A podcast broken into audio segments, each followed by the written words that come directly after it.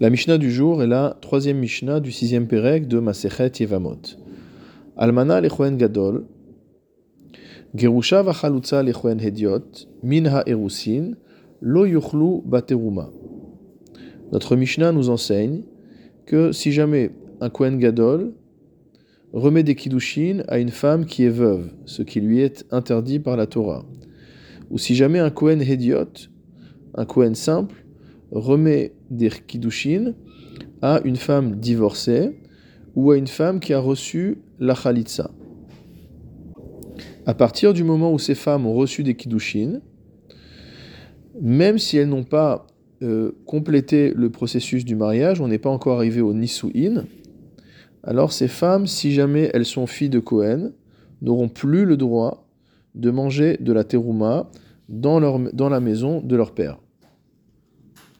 Rabbi Elazar et Rabbi Shimon Marchirin, d'après Rabbi Elazar et Rabbi Shimon, elles en ont le droit. Le Barthénora nous explique que selon le Tanakama, Mipne Shenit Kacha Kidushe Avera, à partir du moment où ces femmes ont reçu des Kiddushin qu'elles n'auraient pas dû recevoir, puisque ces unions sont interdites, Nifsela Mitruma de Betaviha, elles deviennent impropres à consommer la terouma de la maison de leur père, Imbat Kohenhi, si on parle de femmes qui sont filles de Kohen. Pourquoi maintenant Rabbi Eliezer et Rabbi Shimon, eux, permettent de manger de la terouma et dans quelles conditions? Le Barthénora explique Ad Shetibael vete halala.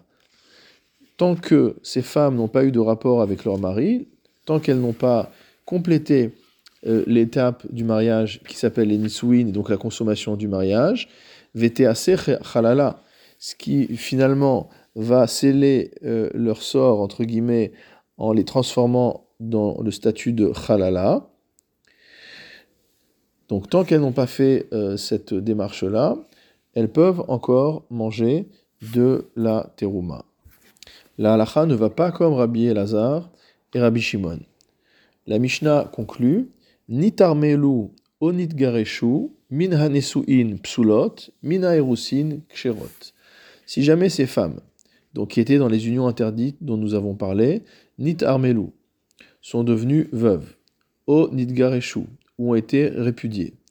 Si jamais le mariage était allé jusqu'au niveau des Nisuin, c'est-à-dire que le mariage avait été complété, alors Psulot, elles sont devenues Psulot, c'est-à-dire Chalalot, c'est-à-dire qu'elles ne peuvent pas consommer de, elles ne peuvent pas consommer à nouveau euh, de, de la terouma dans la maison de leur père, et elles sont également interdites euh, à se marier avec un Kohen.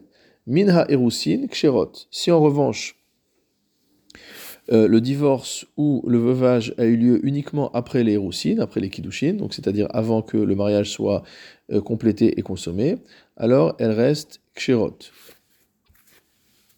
Comme l'explique le, le Barthénora, Tanakama, même pour la vie de Tanakama, qui était la vie le plus stricte, lo pasal mina erusin et la bechayehen, il n'a considéré ces femmes-là comme psoulot, en raison des roussines, que du vivant du mari qui leur a remis les kiddushin.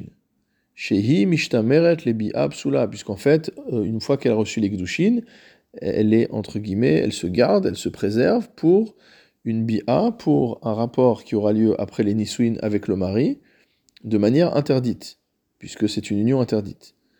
Aval metulo, mais une fois que le mari est mort, alors il n'y a plus de raison de leur interdire de consommer de la terouma, elles sont à niveau considérées comme euh, Et de la même manière s'il s'agit d'un divorce.